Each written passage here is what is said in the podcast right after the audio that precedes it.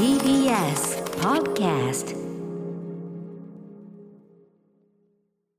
7月13日火曜日時刻は午後8時を過ぎました。TBS ラジオキーステーションにお送りしているアフターシックスジャンクション略してアトロク。はいパーソナリティは私ラップグループライムスターの歌丸です。所属事務所スタープレイヤーズから本日はリモート出演しております。そして火曜パートナーの宇垣美里です。さてここからは聞けば世界の見え方がちょっと変わるといいなな特集コーナービヨンドザカルチャーのお時間。今夜の特集はこちらただの芸術と侮るなかれパブリックアートはただだけどただの芸術じゃないよ特集。ちょっとややこしいですが。バイ美術館ライター浦島もよさん。はーいパブリックアートといえば文字通り駅のロータリーや公園路上などパブリックつまり公共の場所に設置された一種まとわぬ姿で愛や平和を語っているようなな願っているような銅像やビルのエントランスにあるような作者不明の抽象的なモニュメントなどを思い浮かべる方も多いのではないでしょうか。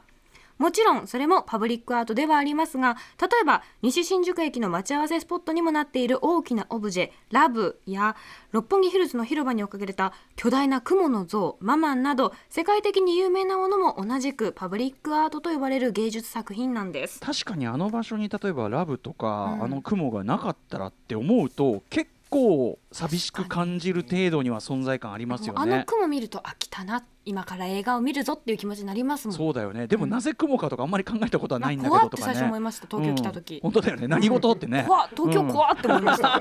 雲。雲おるんやけど。この感覚が普通なのか。あとね新宿の目。あ目ね。あのれ初めて見た時、ね新東京怖いと思いました。あれはさ今見ると70年代っつうかさドラッギーよねすごいね。なんんかさサイケねサイケ。そうなんかえ、うん。なんかなんか催眠術か何かあれはもうヒッピー感以外の何もでもないですよ、それはね。さあということで、えー東京には他にも見るべきパブリックアートがゴロゴロあるのだそうです。しかもこれ全部 TADA ただ無料なのでございます、えーということで基本的にはね展示の期限もございませんので見たい時に予約なしで会いに行ける。そんなアートとなっております、えーということで今夜は美術館周りの現在の状況や注目の美術展情報とともに、えーまああのー表ですからねそんな密にもならずに、えー見れますからあのちゃんと対策というかねまあした上でマスクして、えー手洗いして、消毒して、えーそっと静かにそっと静かにすっと見るということで楽しめる、えーただだけどただならぬ芸術パブリックアートの世界を案内していただきます。ということで案内していただくのは美術館ライターの浦島もよさんです。浦島さんもよろしくお願いします。よろしくお願いします。はいご無沙汰してます。よいしょご無沙汰です。はいありがとうございます。ということでまあアトロクではいろいろねお世話にいろんなキュレーションをしていただいていただきます、はい。えー浦島もよさんご紹介宇垣さんからお願いします。はい。浦島もよさんは国内外のさまざまな美術館やギャラリーを訪ね歩いているフリーライター。主な著書に企画展だけじゃもったいない日本の美術館巡り東京の小さな美術館巡りのほかウェブや雑誌など幅広いメディアで活躍され現在はカルチャーの国家的万人組織文化庁の文化審議会博物館部会委員も務めていらっしゃいます。なか重々しい肩書きがついていらっしゃいますね、あちなみに、えーこれ BGM はミッドナイトサブマリン、えー未来警察浦島オープニング。ね浦島最高ですけどこれななんでですか？もよさん。え、いや、そのまんま浦島だから、浦島なんで、ああそういうことか。あまりにも直接的で一番最初に考えつかなかった。逆に盲点でございました。はい、ということで、いいですよね、浦島ね。はい、はいということで、浦島もえさん、え前回ご出演がなんと、えっと、昨年末12月29日の、えーはい。2020年の美術展を振り返った10ベスト10、結構経っちゃっ空きましたあ、もう半年空いてますね。あおかしいな。したね。ねいやいやしかもさその10ベスト10であの例えば、あの衣装会英語展ね、うん。あのはい。ごあのごご紹介いただいて僕も垣さんもいて大ファンになっちゃって、うんあと小東美術館とか、ねショートも行ったし僕なんか石岡英子さんそれでトークショーのねあれとかもやらせていただいたりとか本当ですか？浦島さんのおへかげですよ1000円あげますから今度あったら。千円ーありがとうございます。はい1000円嬉しいですね。はいね1000円もバカにならないということで。はい。ということでちょっと東京はね4回目緊急事態宣言発令されておりますが、美術館周りどんな状況でしょうか？それがあんまり全然変わってないんですよね。うん。なんかだから前と違う。今回、休業要請がないので、うん。自自主的に休んでるところとかはあるい一つか二つあるんですが、特に現場の混乱とかはないですね。うんうんうんあと夜間会館がなくなるぐらいで、ああ時短はあるけども、うん。いい意味か悪い意味か分かんないけど、ちょっとな慣れちゃってるところはあるかなとは思います。まあね。4まあ回目ですし、ただ美術展はねあの,、うん。あの入場制限も人数もすごいコントロールしてるしかなりあんま喋んないし、うん。うんかなりコントロールされてる方の施設だとはまあ我々正直そうですね。実感としては思いますからね。あそこからクラスター出るとかちょっと考えづらい感じもあるから、うん。うん。まあまああの喜ばしいことかなとおおむね。そうですもしまねすけどね。うんうん。一方ね、まあ、その東京オリンピック、まあ、東京オリンピックに合わせた企画なんかもいっぱいあったわけですよね当然。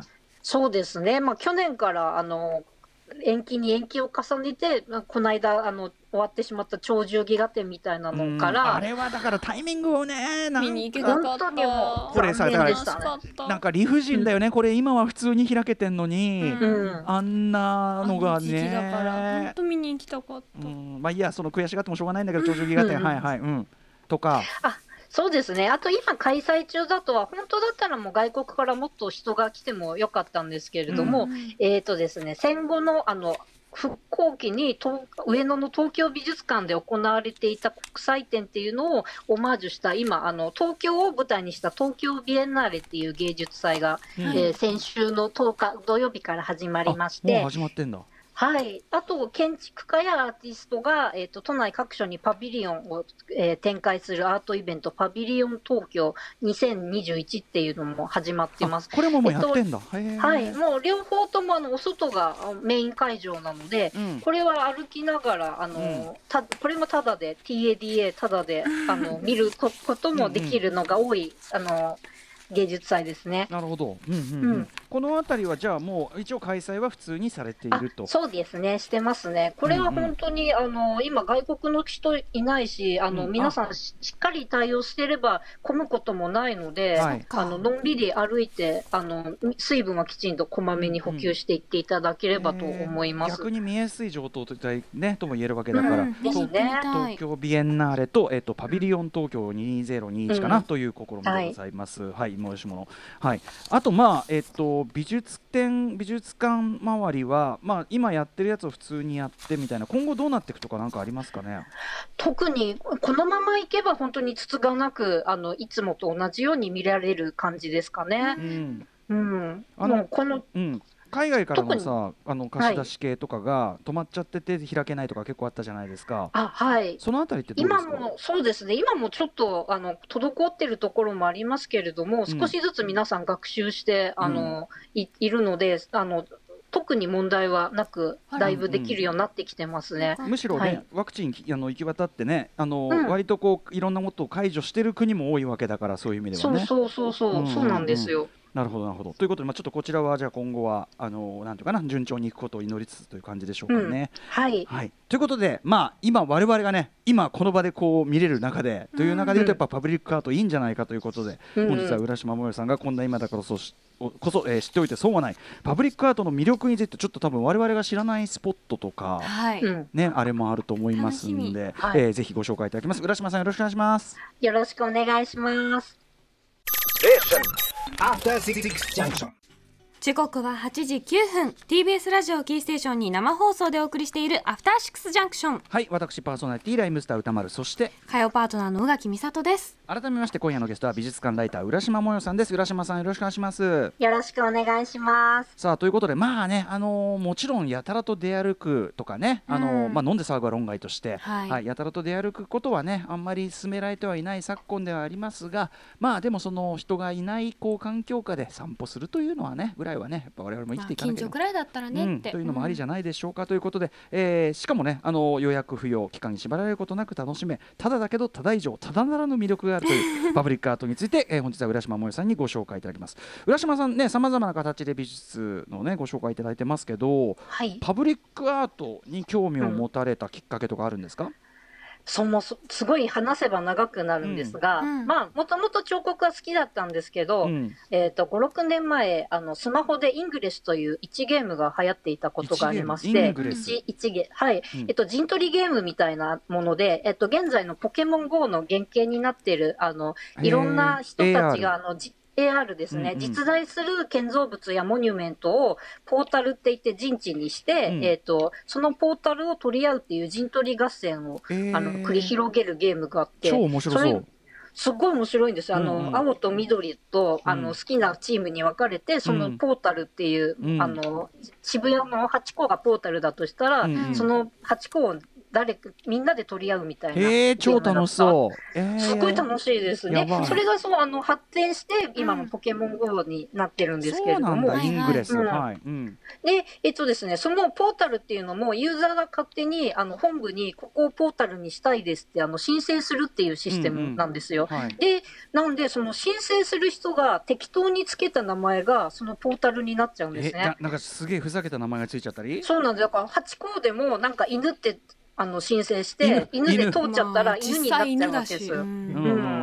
っていうんで、あの街中のい今あのある彫刻像も結構そのポータルになってたんですけど、うんうん。あのすごい適当な名前に名付けられてて、ちょっとそれがちょっと納得いかんっていうか、あのうんうん。もうもうちょっと敬意がないぞと思いまして。ええ。なんで、なんかちょっとふざけた名前の彫刻を見たら、はい。その彫刻を見つけ、あの、作者と、あの、うん。ちゃんとしたタイトルを見つけて、その管理のあの中の人に、これはこういう理由で名前を正式な名前にした方がいいと思いますっていう悪質プレイ悪質プレイヤー、あの通告っていうかあれをしてたという。地道なそ活動地道に、うん。地道にやってたんですけど、うん。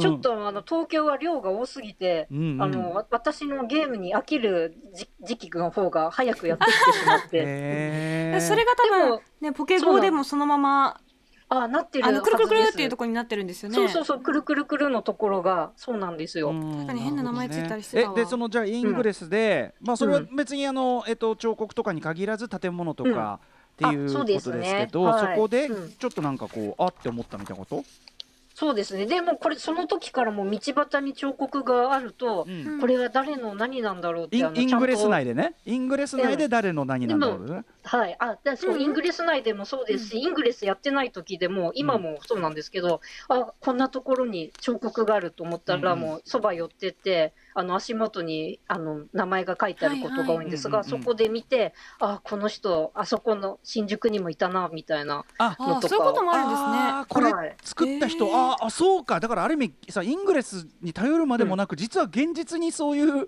そういうですよね。作った人がいて。点在してるから、そうそう。そうかそうかそうよ世の中の道にあるものって雑草と隕石以外はもう人の意図意思が 入ってるわけじゃないですか。隕石。確かに。ねえそうよね。確かに確かに。雑草と隕石。そう。だからそれ以外はやっぱ意意思をなんかそ作った人とか置いた人の意思は尊重すべきなんじゃないかなと思うわけですよ。確かに。絶対に何かしらのその作者がいたりとか何らかのモニュメント性があるわけだから、うんうん確かに確かにそうそう。おーそう思って見るように。だからちょっと街の見方がイングレスをきっかけに変わったわけだ、あ変わりましたねえ。ーあそれ素敵うんうんうんなんでそうモニュメントじゃなくてもなんか変なものがあるともうそこで立ち止まっていろいろ考えるようにえなってしまって、あの歩くのがどんどん遅くなるんですよね。でもそれ超いい目的地につけない。うん、いやすごくでもなんか街の見え方が街が楽しくなるっていうかねある意味宝の山に見えるわけですもんね。うんうん、そうそうあそあすげえいいわそれ。う。はい。でえっと、まあうん今日はねそういうこう浦島さんに、まあおすすめのパブリックアートとかも教え教わっていきたいんですけどそもそもそのうんパブリックアートってさっきから連発してますけど一応はい定義とかってあるんですか？一応、まあ、そのまんまで、パブリックなアート、えっと、美術館やギャラリー以外の公共の場に置くものみたいな感じですかね。はい。で、えっと、まあ、もう遡ると、すごい遡ると、えっとですね、ニューディール政策っていうのが昔、ルーズベルト大統領があったんですけど、あれはなんかまあ景気が悪くなっちゃって公共事業をどんどんやろうっていう,、うん。あの政策でしたが、ええそこでその一部として連邦美術計画って言ってその仕事のないアーティストたちにあのあ作品を作ってもらってそれを街に置こうっていう、あの運動があったんですよへえね。そこからあの街にアートが溢れ始めて現在に至るんですよ。ニューディール政策の一環としてアメリカではその彫刻とか置かれるようになった。そうなんですよあそうなんだ。うんそう、ジャクソン・ポロックとか、うんクークーニングとかはええ結構それのあ恩恵にあやかっていっぱいいろなんなところに作ってもらったとされています。そうなんだね、アーティストにもそういう需要を作ったってことなんですね。なるほどなるほど。一方日本ではこういうパブリックアートっていうのはどうやって発展していったんですか？うんはい、そうなんですよ。でですね、日本はね、またちょっといろいろぐちゃぐちゃあるので、あぐちゃぐちゃ、のうん。はい、まあ、一番最初は明治20年ぐらい頃からあるんですけれども、じゃああのいろいろ歴史とか私がみ、見ている中でこう、うんみ3つぐらいに見方が分かれていて、はい。それ歴史順になっているんであの、うん。それを紹介しようかなと思っております。はい。じゃあ、それでは、スタジオから SE お願いします。えーその1、アートじゃないよ、モニュメントだよ、記念碑だよ系。その2、えー、賑やかし系、街づくりだよ系、あったから置くよ系。どういうこと？その3、えー明確者あ、設置者が明確にここにアートを置こう系。はいという、まあ、どんどんどんどん3つなったんですけど、はい大体この3つぐらいに分かれています。はいで、えっ、とですね、そ最初に言ったアートじゃないよ、モニュメントだよ、記念碑だよ系っていうのが、まあ、日本で今、今、パブリックアートにくくられちゃってるところもあるんですけれども、えっ、と、最初かなっていう感じなんですね。うん。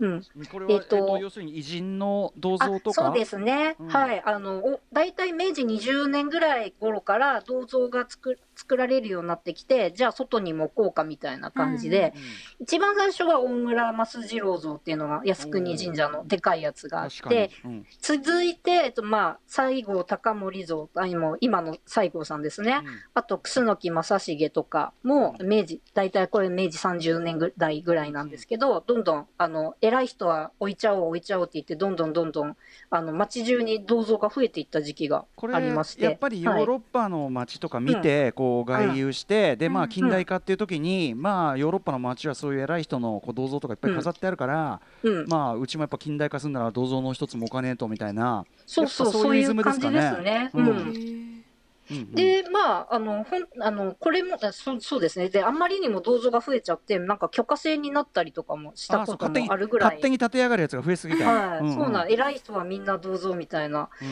ん。で、で、なんですが、まあ、今、今よりもたくさんあったんですけど、戦争が始まって、はい。金属教室っていうのがあったんで、うん。その、なんか、その中でも偉い人はまあ残ったんですけど、うんうん。かなり、それ、偉くもないっていうか、あの、そこまでメジャーじゃない人は溶かされてしまって、かわいそうに今だから銅像作りブームでうぞうむぞうできたけど、うん。まああのとかだから逆に言えば今生き残ってるやつはもうガチモン相当偉いのっていうことでしょうかね。そうですね。まあ少なくともうんその戦時中のその偉い度っていう中ではプライオリティ高かったっていうか。うん。うんそうそう。に二宮金次郎とかは？あもうね、だいぶなくなっちゃってる人も多いですね、あとハチ公も一回溶かされちゃってて、ね。今のハチ公二か、うん。二代目なんで、我々が見る二宮とか結構後なんだよあんなの。は。そうなのか、そうそうそうそうとか、ね。そうそう、小学校は結構ね、鉄棒とかも持ってかれちゃったんで、うん多分二宮さんもな,、うんないのが多いですねなる。ほどね。い面白いね、うんでも一旦ここで歴史がこうリセットされちゃうのも面白いですね。うんううん。ん、なるほど。そうそう。うん、で、えーまあ、これねちなみに銅像モニュメント系でいうと以前ね、あのーはいこの戦争記念碑がすごい特集というのをですね、あ、はいはい。2020年8月に辻田正則さんでやって、その時もね、あのー戦争記念碑を戦後にもう、あの看板だけ付け替えて平和でご、うん。平和の平和記念像ね 記念碑でございなんてことをそのままやったりしてますよなんて話は辻田さんの話で、これめちゃめちゃ面白かったですけどね。うん。そう、モニュメントは、でも、あの、今もそんな、あの、なくなったわけじゃなくて、うん。えっとですね、アニメとかの像として今生き残ってたり、あの、するんですよ。アニメ像、あうん、はい、上井草駅の前にガンダム像っていうのがあったり、あと今、葛飾区に翼くん像っていう、あの、キャプテン翼とあか、ー。あと、りょうさんか、ええりょうさんの像っていうのが、うん。あの、葛飾区中にいっぱいあったりとかして、うん、これもなんか、あの、いわゆるモニュメント、うん偉人なんで、あの、確かに。区を盛り上げてくれてありがとうみたいな。確かに二宮金次郎像とかってあれキャラクターだもんね。だってね、うん、同じようなことですよね。そそういう意味ではね、うんうん。なるほどなるほど、ううん。ん。中国地方にいた時に「ゲゲゲの鬼太郎」のキャラクターがいっぱい。それもある。あ鳥取だ、ありましたね。うん。あれもありますし、とかね、うん。はいはい。私の地元に鉄人がいます。鉄人28号、はい。じゃあ、こう、おー。お地元ってか学校の近くですけど。いいじゃんいいじゃん。あれもか。ねえ。まあそういう方向に、ね。キャラクター方向というのが受け継がれてたりもすると、うん。うん、そうなんです。はい。そして？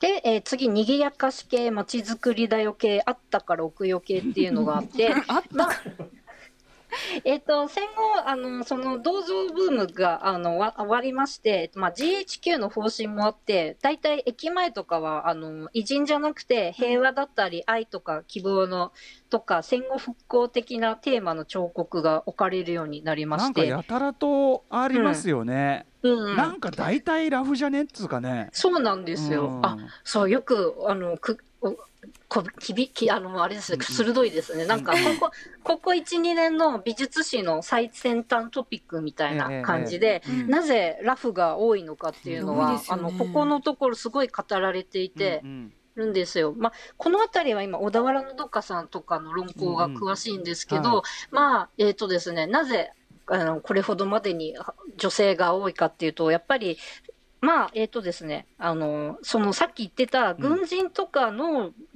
あの、モニュメントが多い反動っていうのもちょっとあるみたいなんですよ。うん。うんやっぱり軍、あの、いかついおっさんとかより柔らかい女性だったり子供がうんうん。のんびりしてる方が、うん。あの、いいよねっていう方針もありつつ、子供も多いですよね。うん。あとやっぱり、あの、この国の彫刻教育っていうのですかね。うんなんかやっぱりギリシャの、あの、あ彫刻がさ最高だぜみたいな、あの、ちょっとそういうところがあって、それは本当受験の、あの、デッサンにも通じるものがあるんですーけれども、うんうんそういうなんか、あの、ギリシャ的な、あの、うん。美が美しいよみたいな感じでに、肉体、うん。肉体の素の肉体こそが最上の美でありそれを再現することが芸術の本道であるというようなイズムというか。そうそうそうなんですよ。うんうんうんうん。そういうのと、その自由や平等とか平和という思想とかがこう曲がったりをしてしまいまして、たい。うんうん、ですのがねごいそう。これこれはこれとしてちょっとだから掘り下げがいがある領域ではあるってうん。そうなんことですかね。はい。うんはいはい。すみませんちょっと関係ないあれしちゃって。あいえいえ、うん全然全然、そう、はい大事なテーマで。で、うんそれとはで別にですね、また1950年ぐらいから、あの、日本の調子が良くなってきた頃から、うんこう、井の頭公園とか日比谷公園で、野外彫刻展っていうのが始まるようになったんですよ。なんか、外で見ようぜみたいな感じで。うんうんうん。で、その中でも今、山口県宇部市っていうところで、えっ、と、街の中に彫刻を置いて置いたら、街の雰囲気が良くなるよみたいな運動が始まって、うん。それ今もつ、あの、宇部野外彫刻展っていうんですけど、へーうん。それがすごい好評で、今でも2年に1回、あの、宇部では国際彫刻ビエンナーレっていうのが行われているぐらいなんで、うんうんなんかね、この宇部市は、あの、すごい、あんまり地味なんだけど、うん。あの、じ芸術祭とかは、あの、うん。他のブームになる前からずっとうんコツコツとやってへる、ー知られざる芸術の都市なんですごいいいね。ねそのね、うん野外彫刻といえば宇部市なんだ。うん。そうなんです、そうなんです。うんで、えっ、とです、まあ、宇部市と同じように、えっ、と、彫刻がある街っていいじゃんみたいな感じで、あの、彫刻のある街づくりっていう街づくり運動が始まったりしてます。それが神戸だったり、旭川だったり、うん仙台や長野や八王子みたいな、まあ、全国各地で始まりまして、神戸多めのうちなんだやえっぱし。あそうです、神戸はすごい多いですよ。ういっん。ぱい歩けばありました。そうそうヌーゾそのヌードの像うんか、うん子供が手を挙げて背の中に鳥がいる像。うんわかります？うんうんうんがあったなという記憶。うんうん。そうなんですよ。で、まあ、1980年代になると、さらに景気が良くなったんで、さらにポコポコ、あの、彫刻が置かれるようになったんですけど、うんうん大体の彫刻が、まあ、彫刻家のアトリエとかで作って、あの、できたんで置きましょう、道に置きましょうみたいな感じで、その、道とか、うん。あの、地域と彫刻がそんなに関係ないかな、みたいな。べなんでこれかって言われるとそこはあんまりないけど地元のそういうアーティストが、まあできたんでおきますみたいな、そうそう、そうなんですよ。なんか、まあ、街も、あの、ゴミがなく、あの、ここに彫刻があったら、ゴミをポイポイ捨てる人もいないんじゃないか、みたいな。あー、なるほどね確かにね花みたいな感じで、花は、あの、ちゃんと世話しなきゃいけないけど、彫刻は置いとけばなんとかなるみたいな。うんこれ素朴な疑問だけどさでも外に置く用のね、うん吹きっさらしなわけだから、うん外に置く用のものってやっぱそれ用に結構作んなきゃダメだったりするんじゃないですかみたいな。そうですね。なんか以前、ゼネコンの人にお話聞いたときは、ええあの、くぼみがないものが、あの、好まれるとこあります水たまりになっちゃったりね水ね溜まっちゃって。そうそうなるほどね。あとやっぱり石が多いのも、そういうメンテナンスが、あの、うんうん金属だとやっぱ錆びちゃうとかあるんで、あー金属でやるならステンレスでお願いとか、うんうんなんか結構び微妙に発注者が多いんで、だからなんか縦長の作品が多かったり。しますねたまんないっていうかねあれになったりとか。うんうんえーそうそうなるほどなるほどそうか。そういう理由で。え、うん。あとさこの3つの並びにある、僕これは面白いなと思うんですけど、あったから置くよけってのがそういうこと？そのあそうなんです、あったから置きましょうって、あの例えばど道玄坂にあの結構何個何個か彫刻あるのをご存知ですか？いや見逃してましたね。あそうなんですよあったの私109の前とか、あとえー？その向かいのフレッシュネス、あれ？違うわ、エクセルシオールの前とかにも、あの彫刻あるんですけど、違うものを見ていますやっぱしね。ねえ。うんそうなんかもう溶け、うん。目目の目からは離れちゃってるんですよね、ええ溶け込んじゃってるんで。あれは、うん。あのモアイ像は？モアイはまたマヤねイはね、裏側かな、ん。あれはあれで、あのある。モニュメント的な、あれもね、そうに新島ですかね、新島の人がありがとうってモ言って、あのうん。モヤモヤイイさんが、うん、うんくれたんですよね。あなんか。あこのさあのうん。今写真見てるんですけど、なんとも印象に残りづらいという申し訳ないですけど こう幾何学的なね。ね、うん。なんかでもうん。見たことがあるような気がせんでもないうん、まあそうなんか道玄坂はね、90年代になんか芸術、なんか彫刻芸術祭りみたいなのをやったらしくて、その記念でポコポコ置いてあるんですけあそうど、ですか。90年代の渋谷はやっぱ治安悪すぎてもう彫刻見るところじゃなかったんですよねね、よくご無事で残ったって感じですよね。本当だね、そういう意う味ではね。えそんなに？あの輩たちにもどうにもできなかったぐらいあれだったんですかね重た頑かったのか強だったんですかなね。うんなるほどなるほど。ということで、えーそういう、まあ賑やかし系、まあ、戦後のムードというか戦後からバブル期にかけてのムードとしてのパブリックアートって感じですかね。うん。はい。うん、そして？そして、えーさんえー設置者が明確にここにアートを置こう系というのがありまして、うん。えっ、と、まあ、そうですね、いわいわゆるあのパブリックアートというイメージがあるのが、この辺の1990年代頃からなんですね。うん。はい。えっ、と、まず黎明期であの超おすすめなのが、うん。ファーレ立川っていう、ちょっとあの都心から離れてるんですけど、え。立川市に、えーと、ファーレ立川という区域がありまして、うんえー、とここはですねあの米軍基地が、えー、と日本に帰ってきたので、うん。えー、と再開発をしようっていうところで、その再開発のプランの中に、えー、と現代美術を入れようっていうあの日本それまでの日本にはない画期的な街づくりが行われて、うん。えーとですね、今もね109あのさ敷地の中に作品が置かれていて、そんで109もあるから全部見ようとすると結構コンパクトな敷地なんですけど1日かかっちゃうような。マうんそれもそうファーレ立川のすごいのはその単にあの道端にあの彫刻置いてあったりもするんですけど、うん。それだけじゃなくてなんか車止めを現代アートの人に作らせたりうん。フェンスだったりあのベンチだったりっていう街にあの欠かせないものもうん。アートとして作ってくれててうんうん。それをそれがなんかすごいんですよすごいんですよってバカっぽくなっちゃった。いやいやでもうん。本当に要はそのなんとなくそのお置いてますっていうよりは、うん。本当にそのアートを中心とした再開発というか、そうですね。ファーレ立川なんだ。そう街にこの人のこの作品を置こうみたいな感じでうん明確な意意図がもああって作っている感じがして、なんで今もかなりそのファーレ立川もだって94だから20年以上前なんですけど、うん。これを見にあの立川に行く人とかも非常に多くて、うんうん。見てみたい。すごいこの、うん。あのあるあるこう角度から見ると円に見える建物の上の模様とか、すげえ。ェリーチェ・バリーニとかですね超そうやべえ。あそうこのフェリーチェ・バリーニさんっていう人ね、えっと今大町のの芸術祭でも出てるのかな、こうん。前回のものにも出たんですけど、うんうんうん。これは本当ある一定のあの一箇所で立ってみると丸く見えるっていう、うん。すごいなんかかなり公共の場としては、うん。あのぜ全員が全員なんかうんうん。平等に美しく見れるようにしましょうみたいなうんうんものとはちょっと離れてて、はいこの場所のここでしか見れないみたいうんな作品なんで、うん面白いなって思面っていて。白いですね。でもあるポイントから見ると、そのみただのなんてことはない街並みが、うん突如こうすごい生かさようというか、うん突如。こうあってこう空間が変わる感じがすごいですねこれねうん。うんうん。うん。そう。あと、こう、夏至の正午だけきちんと、あの、作者の意図を組んだ作品になるとか、そんなそうねマヤマヤマヤ文明のチチェンイツァーじゃないんだからそんな。ええそう、なんか、えっと、か、なんか反射する作品、反射を生かした作品で、あの、作者が意図するのが、夏至の正午の太陽の光を浴びたものっていうので、うん。言う、言うんですよ。あ、これ、あの、レベッカ・ベルモアさんっていう人で、うん。あの反射する光を、えー、と受けるあのまた板みたいなのがあるんですがそこがぴったり一致すると、ようやく作品として見ることができるっていう。うんうん。なんか外に置かれてる意味もすごくありますしねあじゃあね。そうですね、うんうん。なんでこう正このこの1年その正午だけしか見れないっていうんでそれを見に来るっていうのも面白いなって思ったりとか。でも夏至の正午でさその位置来たらもうそこさ「おいちょっと俺わざわざ来たんだ!」ってね。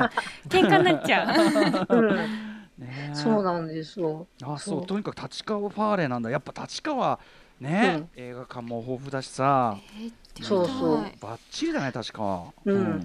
でこのファーレ立川を取り仕切ったのが、えっと、北川フラムさんっていう今もお元気な方なんですけど、うん北川さんはこのファーレ立川がすごい大評判になったんで、あの新潟から声をかけられてこう大地の芸術祭というののディレクターになって、うんうん。それがあの現在日本各地を駆け巡る芸術祭ブームのあのきっかけになったわけですね。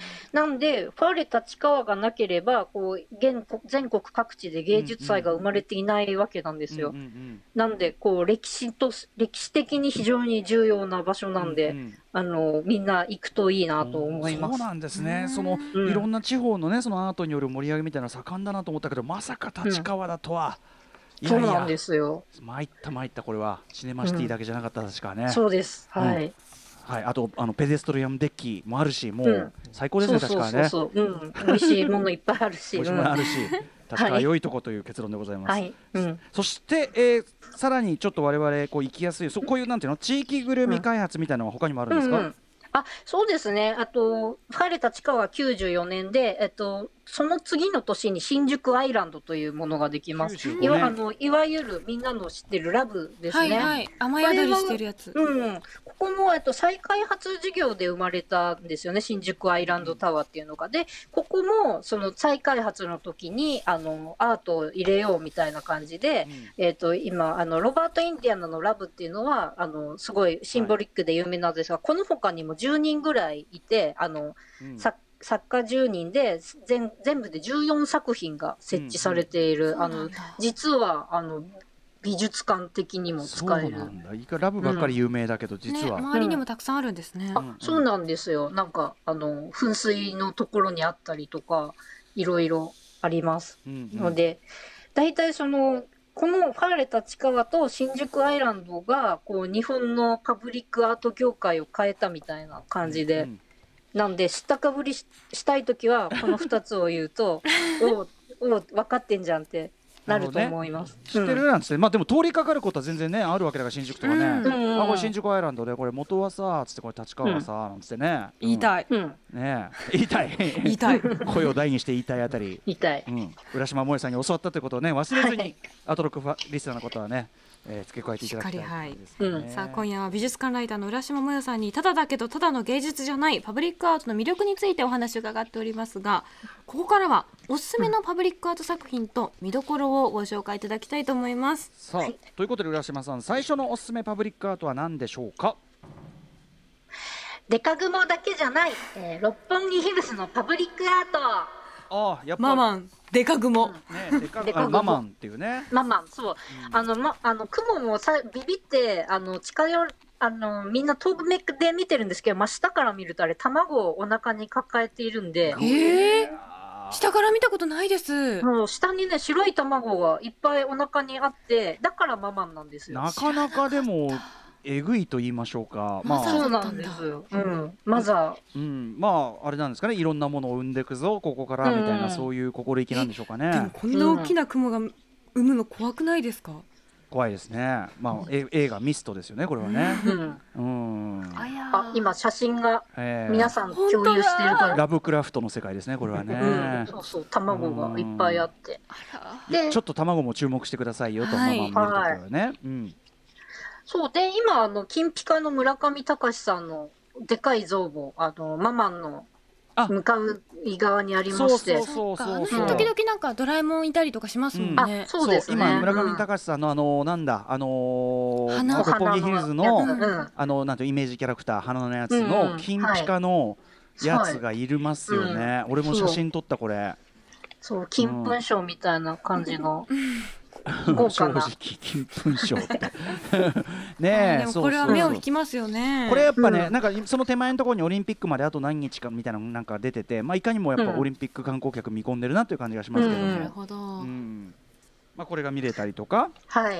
うん。あとですね、あの他にも、えっと、六本木ヒルズ、いろんなところにアート、えっと、毛利庭園にも、あの、ジャン・ミシェル・オトニエルと作ガラスの作品、ハートの作品があったりとか、うんあと、欅坂に、えっと、ストリートファニチャーっていう、えっと、ベンチですね。アーティストが作ったベンチがすごいポコポコ置いてあって、うんこれも、あの、アートなんで、これあれも10いくつあるのかな？あれもうんそうなんだ、やっぱり。うんそうなんですよう。んあれもなんか横のにど誰々が作ったベンチだよっていうのをよく見るとあったりしますなるね。ほど、確かに確かに。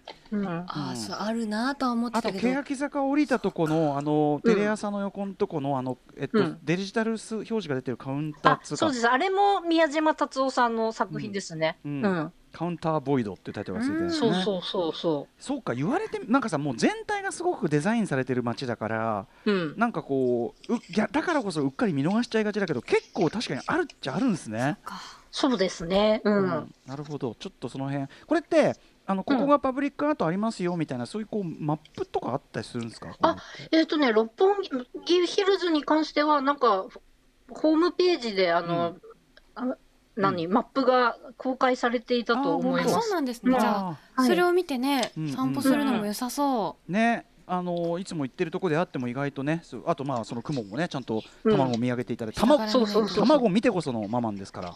うっかりしてた、うん。そうだ。うん。はい。はいということで。いやでもあの言われてみればということで、まあ、近場で言うと、まあ、赤坂からも程近いですからパブリックアート、うんうん。そして、はい。えー続いていってみましょう。次の、えーおすすめパブリックアートは何でしょう？浦島さんお願いします。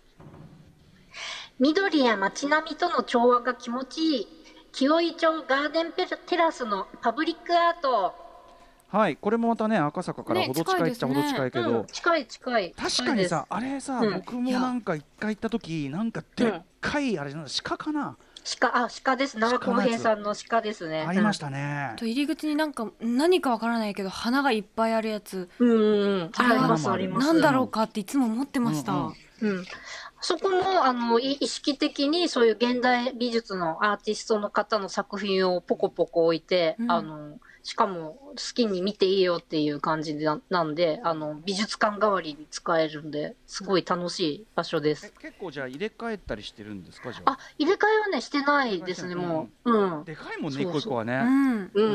んえー意識的にこう入れてるという感じなんですかね、はいそうですね。うん。ポイントとしては先ほど宇垣さん言ったその花のやつとか。う、ん。うん。うん。あと、縄公平さんとか、あと、青木野江さんっていう金属の、えっ、と、作品を作ってる方とかいらっしゃってて、うんうん。それもいいですね。あ、この花のやつ。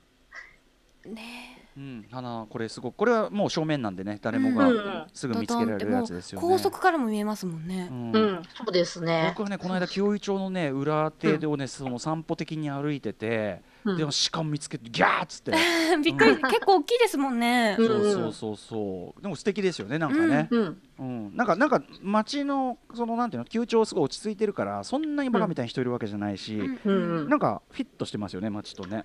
そうですね。うん。そういうなんか街とアートの関係っていうのを、あの、アートだけじゃなくて、背景に何が見えるかとか、そういうのまで含めて見てみると、すごい面白いかなって思います。確かにこれしかもさ後ろなんかこうこれなんだっけ？なんかチャチャペル的なものかな、うんなんかですかね？結婚式とかやクラシックなね、うん。お家がありますけど。それと相まってですもん。ね、確かにね。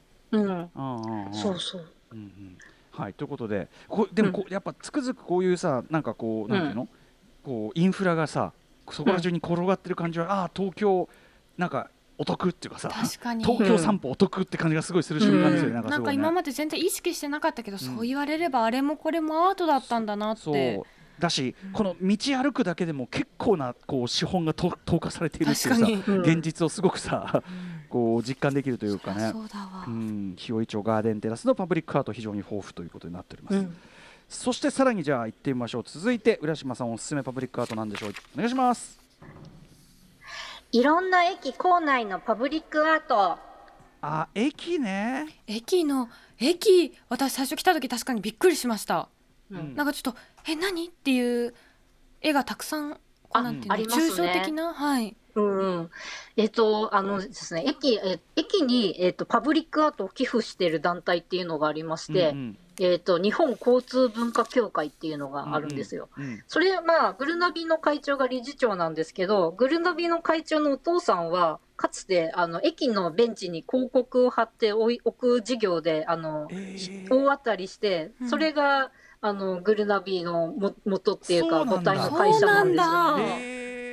えーなんで、ちょっとグルナビはなんか、忘年会シーズンに駅張りポスターべちゃべべたべた貼ったりとか、結構駅に広告出してることが多いんですけど、元がそうなんだ。うん。うんで、そんなご縁で、えっ、と、日本交通文化協会っていうのは、いろんな駅に、あの、いろんな、あの、現代アーティストも含めて、いろんなパブリックアートを寄付しまくっているんですよ。うんで、先月に、えっ、と、日本橋駅にあの、山口明さんっていう、江戸時代と現代をミミクスチャーした絵で知られてる人のステンドグラスが、あの、置かれたりとか、まだ見てないこれ。ね見に行ってこれね、すっごいかっこいいんですよ。これすげえ。本へえ。これステンドグラスなの？当。うん。すごい。綺麗な。そうそう。これはすごいうん見ね。に行ってみたい日本橋駅構図もね、やっぱりこう日本画調というかこう斜め上からね、あれしてるあれででも未来的でもあり懐かしくもあり、うん。うん。なおかつステンドグラスっていう。そうなんですよ。はあ、これはやばいわこれちょっと。山口明さん。かっこいい。これ日本橋ね、はい。うんまあ、そういう感じで、いろんなところに、まあ、この団体さんも寄付してくれるんですけど、他にも、えっ、と、資生堂さんが、よく吉岡徳人、あの、ガラスのベンチとかで知ら、あ、知ら、それは違うわ、ごめんなさい。ガラスの製品とかを、うん。あの、作品をぎ銀座に寄贈したり、吉岡あと AGC さんが、えっ、と、パブリック、特殊ガラスを使ったパブリックアート作品を、またそれも駅に寄贈したり、なんかこう、駅にみんなアートをあげるっていう、うん。な、なぜか流行りまくっていて、はい。なんで、き、あの、結構うん、いろんな駅を降りると、あれ、確かに。こんな知らない映画みたいな、えはい、壁になんか、あの、え、陶、陶、なうんうん。ん陶器でできた絵が貼ってあったりとえか、駅駅ごとのねああの違りますよね。ったりしますもんね。そうんですよ。んうんうんあと、大江戸線も、なんか開業時に、駅ごとに、はい。あの、アートにしようみたいなのがあって、はいなんで、あの、なんだろう、はい。蛍光灯の並びが全然ぐちゃぐちゃであったりとか、あはい。と飯田橋駅とですね。かは、うん。うん、すごかったりとか、あ、そう、飯田橋駅が。うん、これねいいこれ？浦島先生これはですね、はい。私のウはい。ィークエンドシャッフルという番組時代にですね、あはい。あの振付師竹中、えー、夏美先生にですね、うん。あのーこの大江戸線の駅各駅がとにかくすげえという件を、まあおあのうん。アイドルになぞらえて、うん。そのやったんですよ各駅の特集を。うん。でやっぱあの。あのセンターは飯田橋。これ 本当にこのさなんていうのエヴァ的なさ、エヴァ的な生物感。うんうんねこれちょっと皆さんぜひ改めて、まあ、だいぶ前なんであの特集もね。あのーウィークエンドシャッフル神回傑作選にも入ってますけど、うん。あのたまにやっぱ飯田橋行くとぎょっとしますよ。ね。うん。分かってはいても身構えちゃいますよね。あのねうん。緑のねもう血管みたい。なこれえあの宇垣さん行ったことある？飯田橋駅行ったこと行ないですね。っちゃってください。もうあもう行ってみたいです。全部がアトラクションです。やばいです。今見てびっくりした。こはい。うなんか血管みたいな、はい。あのあの竹中夏美さんいて俺がそのこう受けのこと言うとは？みたいな感じですげえ怖いんだけどうん。あのーはい。あとね六本木がねまた超バブルなねあブラックとゴールドで。うんうん。そうなの。ままだまだちょっとね日本にお金があった頃で当時、うあの全部の駅に全部施しちゃってる感じで。いやー。よかったですね。大江戸線はうん。本当にすごいそういうこう各駅のアート的なこだわりが本当にすごくって、うん。はい。あのそれをねグループアイドルになぞらえた竹中夏美戦の特集は、えー、ウィークエンドシャッフル傑作選でね詳しく読めますんでね。あはい。はい。私が最終的に完全に丸め込まれて、あぜひ浦島さんもはい。聞いたり読んだりしてください。はいということでじゃあ駅も油断ならぬのが東京であると。これ確かにそうかもしれない、うん。うん。うん。特にこれ日本橋は行かなきゃ山口明さん。うん見に行きたい、これはやばいわ。さあそして、えーはい。さらにさらに行きましょうか。浦島さんうん。お気に入りのパブリックアート、どっかありますか？えー山手すあごめんなさい、えー山手線大崎五反田の間、えー電車で乗りながら見てみよう、えーグローイングガーデナーというインデスイデーの作品です。ん？大崎五反田？うん、ちょっと短いんですけれども、うん。大崎五反田の、えっと山手側あの内側に、えっとですね、一瞬だけ変なおじさんの像があるんですよ。変なおじさんって志村けんさんじゃないですよね。あじゃな？くて、うんうん。かあのメルヘンおじさんな感じのニョキニョキ頭が伸びているおじさんの像が一瞬だけねこれえー、これ？ね何これ山手線像から見えるんですよ。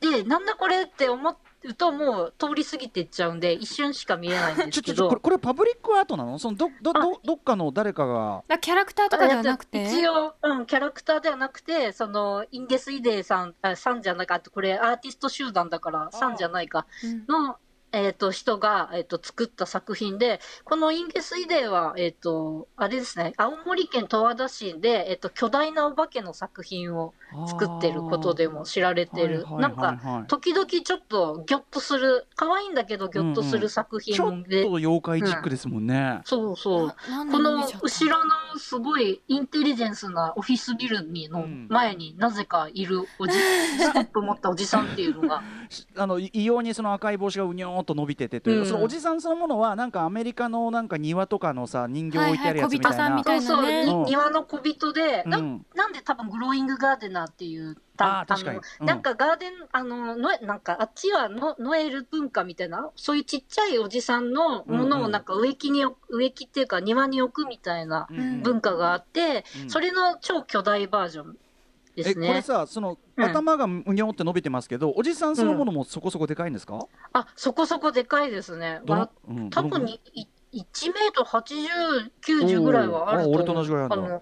はい、うん。なんか、さ最初そう、山手線から見てなんだって思って、うんあの、五反田からそのおじさんを探しに行ったら、思ったよりち近づけば近づくほどでかくなってったんで。あのさすあの太陽の塔とかも同じですけどあの近づくとさ、あのなんていうの？近づくと恐怖が湧いてくるタイプですねこれきっとねあ あります、そうそう。なんか顔がね、整いすぎててか怖いんですよね。なんかどこ見てるかわかんないし。ねうん。あとやっぱそのこれだけでかいこう言っちゃえばこう無意味なものっていうか、うん。がいきなりあるとやっぱうってなるもんねやっぱね。うん。へえ。あるんですよねでもインデスイゲイデーというそのアーティスト集団の仕事なんですね。うん。そうなんです。じゃあ気軽に見ようと思ったら山手線大崎五反田、えーはい内側を見ながら。はい、そうです。あもしなんかそう大崎止まりにうっかり乗ってしまったら、そのまま行っちゃうっていうのもあ近いといいと思い大。崎のでうっかり止まっちゃったら降りて。うん。そうですね、うん見に行くのが。うんへえ。これはチャンスだって思って。やべえ。これこれはなんか今までのパブリックアートとちょっと趣を異にするというか、ねちょっとこう嫌がらせ感が強いっていうか、ね。夜に動くみたいな階段ができそうな感じしますよね。う。んこれ子供見たら大喜びじゃない？もう。かなくか。あ、そうね。あれはねのまだ伸びてるんだよ。号泣。ね。はいということで、えーインデスイデーの、えっと作品は、まあ、大崎五反田にありますよとうんいうことでございます。はい。ということであのいなんかねもちろん我々いつも通るようなところも結構ありましたけど、うん意外とこれ宇垣さん意外と見逃しているかもね本当。になんか当たり前すぎてちょっとなんか日常すぎて見落としていた部分が実はアートだったんだなってすごく思いました。うんうんはい、ということで浦島さんパブリックアート、えーっとはいまあ、今後の動きというか何かあったりするんですかね？そうですね。えっ、と、さっきも言いましたけど、ちょうど東京ビエンナーレというのが開催されておりまして、うんえっ、と、その芸術祭の中で AR の、えー連動した展示っていうのが、お。今後のパブリックアートと非常に密接に関わりがあるんじゃないかと思ってご紹介。一回りしてイングレスに戻ってきましたね。あ、うん。そうなんですよ。うん。まあ、東京ビエンナーレはもう本当にいろんな、あの、街中にアートがあるんですけれども、うん。その中でも、えっ、と、万世橋が印象に残ったんですけど、万万世橋の橋の中心で、えっ、と、スマホをかざすと、新しい作品が見れるっていう。それはないうんあの本来何もないところに AR でこう見えると。